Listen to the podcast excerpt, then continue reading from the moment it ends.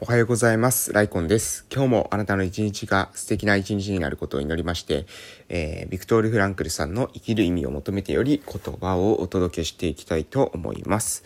えー、おはようございます。本日2021年10月11日月曜日でございます。えー、私はですね、鹿児島県の奄美大島の某村で地域おこし協力隊として、えー、活動しています。えー、近況報告ですけれども、昨日はですね、日曜日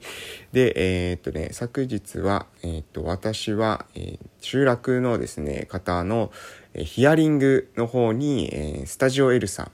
スタジオ L さんって皆さんご存知でしょうかね。えっ、と、コミュニティデザインっていうですね、山崎亮さんが、えー、本、山崎亮さんっていう方が、山崎亮さんっていう方、山崎亮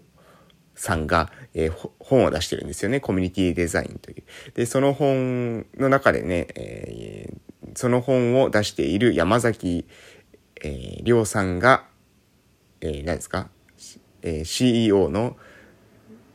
会社。ごめんなさいね。株式会社ですね。株式会社の、えー、がありまして、そのコミュニティデザインという、なんていうのかな、コミュニティデザインを説明するのが難しいんですよね。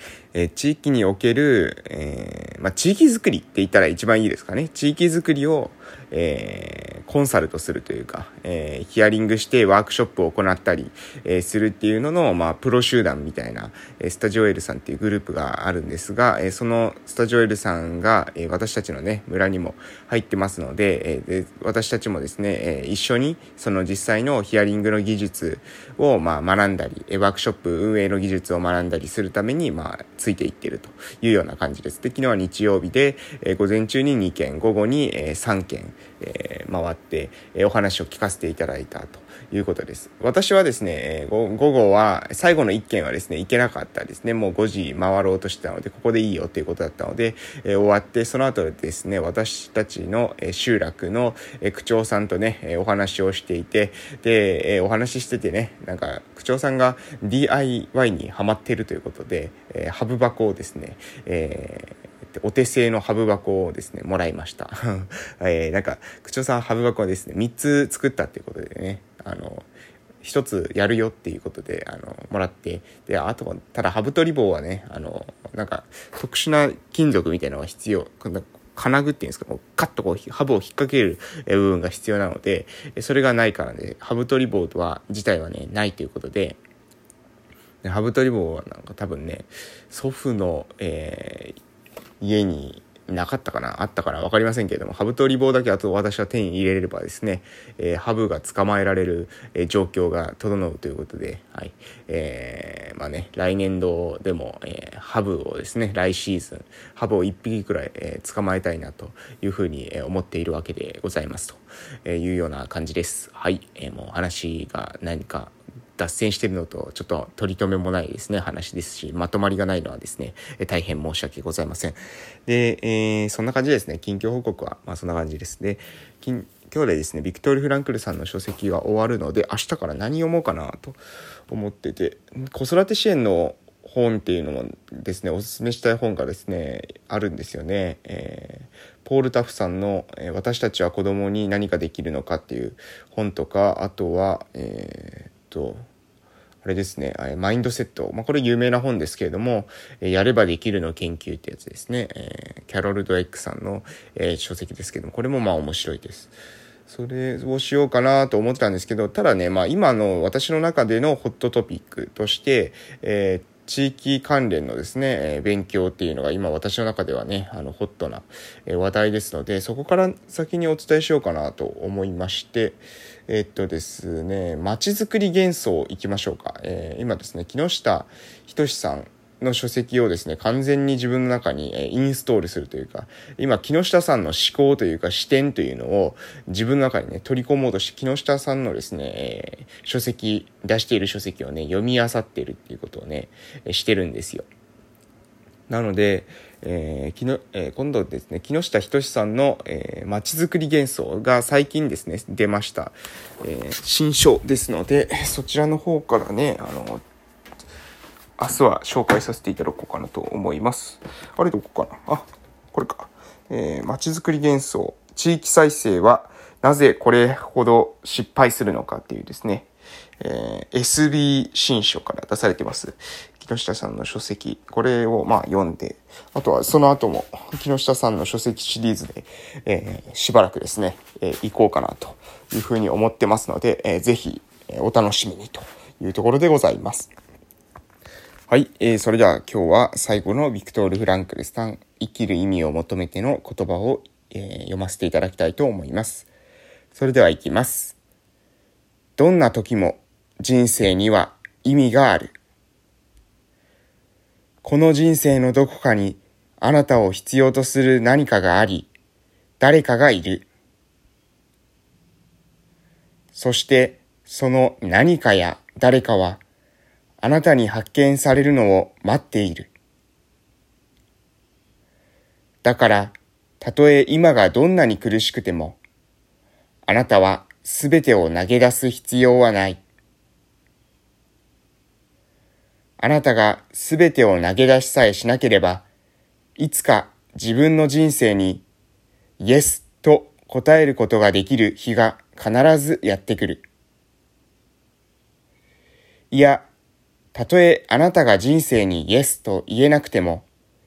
人生の方からあなたにイエスと光を差し込んでくるときが、いつか必ずやってくるはずだ。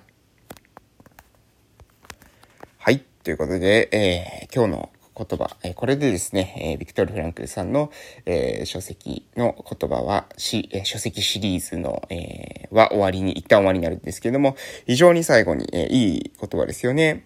どんな時にも人生には意味がある。こうね、言い切ってくれるっていうのはね、非常に嬉しいですよね。うん。そして最後に、えー、述べてます。えーえっ、とですね、あなたが全てを投げ出しさえしなければ、いつか自分の人生にイエスと答えることができる日が必ずやってくる。いや、たとえあなたが人生にイエスと言えなくても、人生の方からあなたにイエスと光を差し込んでくる時が、いつか必ずやってくるはずだ。これがね、もうね、非常に面白い、えー、というか、とてもいい内容だなというふうに思います。で、この後にもね、少し文章が続いているので読ませていただきたいと思いますが、え、嫌なことが重なって心がくじけそうになった時、フランクルの言葉はいつも私たちにこんなメッセージを届けてきてくれます。だから、それは私たちに生きる勇気とエネルギーを与えてくれるのです。それはまさに逆境の心理学。逆境を耐え忍ぶための心理学。そして、いつか必ず逆境から抜け出て人生を肯定できる日が来ると教えてくれる心理学です。長引く不況の中、自殺者の急増が報道される今日の日本で、まさに今、必要とされている心理学だと言えるでしょう。はい。え逆境を耐え忍ぶための心理学ということでね、まあ私がこの書籍を紹介したくなったっていうのもね、あの、自分も、うん、頑張るぞと、えー、負けずないで頑張るぞとね、地域でね、あの、変なこと言ってる人だと多分思われてるとは思うんですよ。まあそういう話もね、ちょいちょい耳にするんですけども、それでもね、えー、負けないぞと、えー、私はね、あの、子供たちのために、え、支援するんだというふうに、覚悟を決めてきたわけなので、この逆境をね、耐え忍んで、えー、そしてね、必ず人生の方からイエスと言われる日がやってくるということをね、信じ抜いて、え日々、えやっていくしかないなというふうに、え思っているわけでございます。皆さんいかがでしょうか？皆さんね、の人生、えー、どうですか、えー、方向性を見定めてね、えー、一日一日過ごしていらっしゃいますでしょうか、えやはりね、この世界、えこの人生の、をどう生きるか、うん、あの、非常にね、あの自分のそのなんだろうな、えー、限りあるえー、一度きりしかない。いつか終わらないかわか、えー、いつか、いつ終わるかはわからないけれども、必ず終わるですね。この一度きりのですね、かけがえのない人生、えー、どこにですね、あなたがエネルギーを注ぐかっていうのはですね、す、え、べ、てね、あなたが決定することができます。すべて決定することがあるので、逆にね、迷うこともあると思いますが、えー、その分ね、悩んで、えー、しっかりと決断して、えー、歩んでいかれるとですね、非常にいい人生になるんじゃないかなと思います。私の配信の中でもね、考察配信の中でも、また、えー、触れていきますけれども、やっぱり人生っていうのはね、罠もたくさんあるんですよね。今の、えー、なんだろうな、社会の、その、前提条件。私がよく言えますが、えー、言いますが、日本っていうのは法治国家で民主主義で資本主義であると。ね、法律が正しいということにさなっているし、えー、民主主義、えー、人気者が、えー、偉いと。えー、資本主義、資本を持っている、いわゆるお金持ちが偉いと。こういうふうにですね、みんなが考えてます。なので、お金を追いかけたり、人気を追いかけたりですね、で、法的にちょっとですね、グレーなことを言う人を、えひたすら叩いたりとか、えこういったことがですね、世の中起きやすいです。しかしね、えそれは、私はですね、まあ、なんだろう、本当は、えー、あまりですね、そこだけにね、囚われてしまっては人生つまらないなというふうに思ってます。自分がどのようにして、え生きていきたいのか、自分の命をどのようなことに使いたいのか、ここを見てね、初初めて自分の人生に、えー、なんですかね、誇りを持って生きることができるし、そうやって、えー、歩んでいったらですね、周りの人からはね、逆境に見える人生でも、いつかね、人生の方から、えー、あなたの、え人生にね、イエスと、えー、人生が言ってくれる日がね、必ずやってくる。えー、そういうふうにね、えー、話して、話させていただきたいなと思います。様々な挑戦をすれば、様々な逆境っていうのは必ず訪れます。まあ逆に言えばですね、逆境が訪れているということは、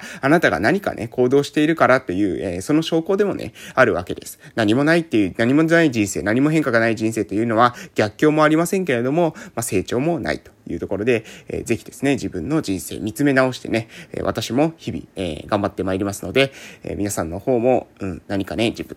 自分の人生について考える時間を持たれて、で、価値観を分析して、自分の特徴、才能というものを分析して、どういった風にこの人生を楽しんでいくのかっていうことを考える機会、持っていただけると大変嬉しいです。ということで、今日はこの辺で終わらせていただきたいと思います。ビクトル・フランクルさんの書籍ね、本当にありがとうございました。それでは、これから今日というあなたの人生の貴重な一日が始まります。素敵な一日をお過ごしください。それでは、夕方の放送でまたお会いしましょう。しましょう。